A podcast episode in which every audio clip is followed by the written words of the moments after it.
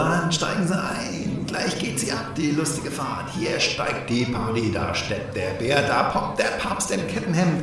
Hier kommt Freude auf, kommen Sie näher, kommen Sie ran und immer rein ins lustige NLP-Karussell. Hier gibt's alles und davon viel. NLP von A Aha, so geht das also. Bis Z wie Zopperlot, das hätte ich so nicht gedacht. Kommen Sie ran, kommen Sie näher, gleich geht sie los. Die lustige Fahrt auf der Storyteller-Achterbahn. Und heute drehen wir uns ganz besonders schnell im Kreis um den Buchstaben N wie in nonverbale Kommunikation. Worte sind Schall und Rauch, sagt der Dichter. Und der muss es ja schließlich wissen. Wobei ich in meinen 52 Jahren auf diesem schrägen Planeten noch nie den Rauch gesehen habe. Aber was soll's. Einfach mal weiter im Text. Worte sind also Schall und Rauch und werden daher ganz massiv überbewertet. Denn Kommunikation ist weit mehr als nur irgendwelche Worte aneinander zu reihen. Wir hatten das ja schon vor kurzem in Episode 41 K wie Konkurrenz beleuchtet. Wenn das, was du sagst und die Art und Weise, wie du es sagst, nicht dieselbe Sprache sprechen, dann wirkt das Ganze nicht besonders glaubwürdig und deine Zuhörer werden schnell misstrauisch. Woran das liegt? Das liegt daran, dass wir dem nonverbalen Anteil der Kommunikation eine ganz große Bedeutung beimessen. Hm, nonverbal. Aber was ist denn das? Nun ja, ganz einfach. Der nonverbale Anteil der Kommunikation ist alles das, was nichts mit Worten zu tun hat. Also alles das, was man sehen kann. Dein Äußeres, deine Kleidung, die Körpersprache, Mimik, Gestik oder in anderen Worten, wie du aussiehst, wie du dastehst oder sitzt oder liegst und wie du dich bewegst. Und dann noch all das, was man hören kann, abseits der Worte. Das ist der Klang deiner Stimme, die Stimmfarbe, die Stimmlage, die Modulation, die Lautstärke, die Artikulation, der Dialekt und noch vieles, vieles mehr. Und der Vollständigkeit halber auch all das, was man riechen kann, bewusst oder unbewusst. Redewendungen wie den kann ich nicht riechen kommen nicht von ungefähr. Das wird gerne bildhaft oder metaphorisch aufgefasst, dass wir jemanden nicht leiden können zum Beispiel. Tatsächlich aber hat das viel mit dem Geruch der anderen Person zu tun, der nicht zu uns passt oder uns nicht passt. Das findet aber unterbewusst statt und daher verstehen wir die Worte metaphorisch, weil wir ja bewusst nichts riechen. Auch die konsequente Vermeidung von Wasser und Seife oder Deo kann eine nonverbale Kommunikation darstellen. Das können wir dann wirklich riechen und auch wieder nicht. Mann, Sprache kann ganz schön kompliziert sein. Soweit, so klar. Das hätten wir also geklärt, nonverbal. Nur leider ist die nonverbale Kommunikation eine Geschichte voller Missverständnisse. Da gibt es zum Beispiel einen Haufen Literatur über Körpersprache und Gestik. Wenn du auf einer großen Bühne stehst, dann mach große Bewegungen. Und auf deiner kleinen Bühne machst du kleine Bewegungen. Verschränke niemals die Arme vor dem Körper, denn dadurch baust du eine Barriere auf zwischen dir und deinem Publikum. Wenn du einen Punkt machen möchtest, dann machst du diese Handbewegung und bla bla bla Bullshit, Bullshit, Bullshit. Leider wird gerade das Thema Körpersprache oft komplett falsch verstanden. Denn was ist denn eigentlich Körpersprache? Wo kommt sie her und wo geht sie hin? Körpersprache entsteht ganz einfach dann, wenn du einen entsprechenden emotionalen State in dir drinnen hast. Bist du innen drin leidenschaftlich, begeistert und voller Energie und du lässt deine Emotionen raus, dann kommen deine Arme und Hände automatisch in Bewegung. Deine Haltung ist gerade und selbstbewusst. Das ergibt sich alles als Konsequenz deiner inneren Haltung, die äußere Haltung folgt der inneren. Man könnte auch sagen, dass Körpersprache Emotionen sind, die deinen Körper verlassen. Wenn du hingegen drinnen nichts Wesentliches fühlst, dann passiert auch nicht viel mit Armen und Händen und deinem Gesicht. Warum auch? Probier das mal aus. Sprich mal mit einer komplett monotonen Stimme, während du an deine Steuererklärung denkst und dann beobachte mal deinen Körper. Und dann probier mal ein paar Gesten aus und du wirst feststellen, dass das einfach nicht zusammenpassen will. Ah, da sind wir wieder beim Thema Konkurrenz. Und dann die Sache mit dem Arme verschränken. Probier das auch gern mal aus.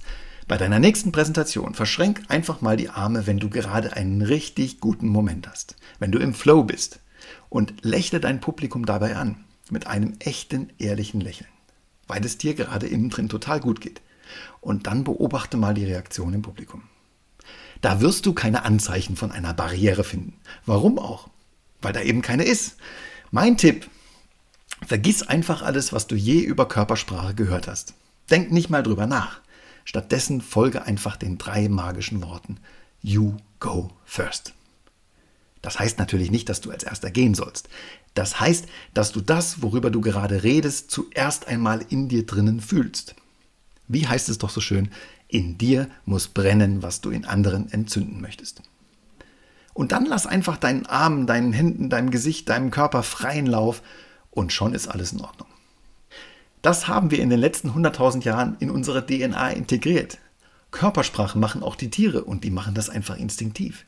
Die haben keine Bücher über Körpersprache oder gar ein Thinking Brain, das ständig darüber nachdenkt, was Sinn ergibt und was nicht und wie sie dabei aussehen. Die machen das einfach. Bis wir uns den Apfel der Erkenntnis reingezogen haben, war bei uns auch noch alles in Ordnung. Wissen ist Macht, aber nicht immer alles besser. Nochmal, es ist vollkommen okay, auf der Bühne die Arme zu verschränken, wenn du mich fragst. Und wenn dir gerade danach ist. Oder eine oder zwei oder sogar drei Hände in die Hosentaschen zu stecken. Auch kein Problem.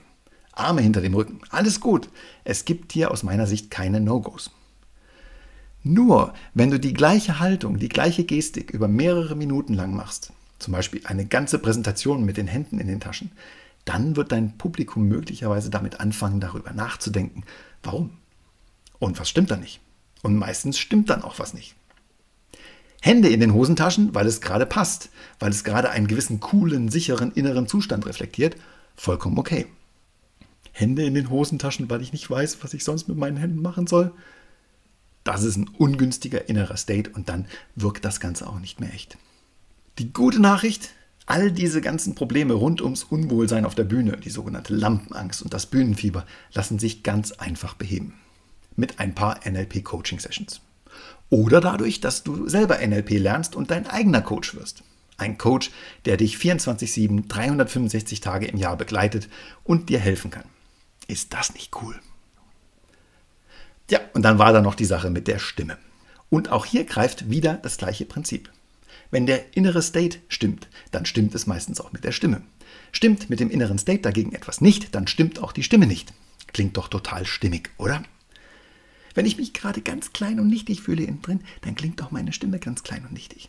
Das ist wie ein Regelkreis. Wenn ich aber innen drin gerade mein Cape übergezogen habe und im Superheldenmodus bin, dann entspannt sich der gesamte Stimmapparat und die Stimme klingt überzeugender, resonanter, strahlt Selbstbewusstsein aus. Probier das mal aus. Nimm einmal deine Stimme auf, zum Beispiel mit einem Smartphone, zuerst mit einem bierernsten Gesichtsausdruck. Und dann nimm das gleiche nochmal auf, aber diesmal mit einem fetten, echten Lächeln im Gesicht. Denk einfach, während du dich aufnimmst, an den schönsten Moment deines Lebens. Und dann hör dir nachher beide Aufnahmen mal nacheinander an. Können sie dein Lächeln hören? Wenn du mich fragst, auf jeden Fall. Ein echtes Lächeln beeinflusst deinen inneren State und der wiederum beeinflusst deine Stimme und zwar positiv und zwar ganz massiv. Und hast du dich vielleicht auch schon mal gefragt, wie es Schauspielerinnen oder Opernsängerinnen schaffen, jeden Abend und ohne Mikrofon ganze Säle mit ihren Stimmen zu beschallen, ohne dabei heiser zu werden oder langfristig Probleme zu bekommen? Hast du nicht? Aber du fragst es dich gerade? Was für ein Zufall. Das hat alles mit Entspannung zu tun. Und durch Entspannung entsteht Resonanz. Und durch Resonanz entsteht Projektion. Und mit Projektion kannst du jeden Raum füllen. Eine entspannte Stimme ist automatisch etwas tiefer als eine angespannte Stimme. Das ist vor allem für Frauen extrem wichtig. Warum? Weil wir unterbewusst einer tieferen Stimme mehr Glauben schenken und mehr Aufmerksamkeit. Tiefere Stimmen sind überzeugender. Und gerade bei den tendenziell höheren Frauenstimmen zählt jedes Herz, also im Sinne der Frequenz. Herz mit T, geht aber auch ohne T, wenn es von Herzen kommt.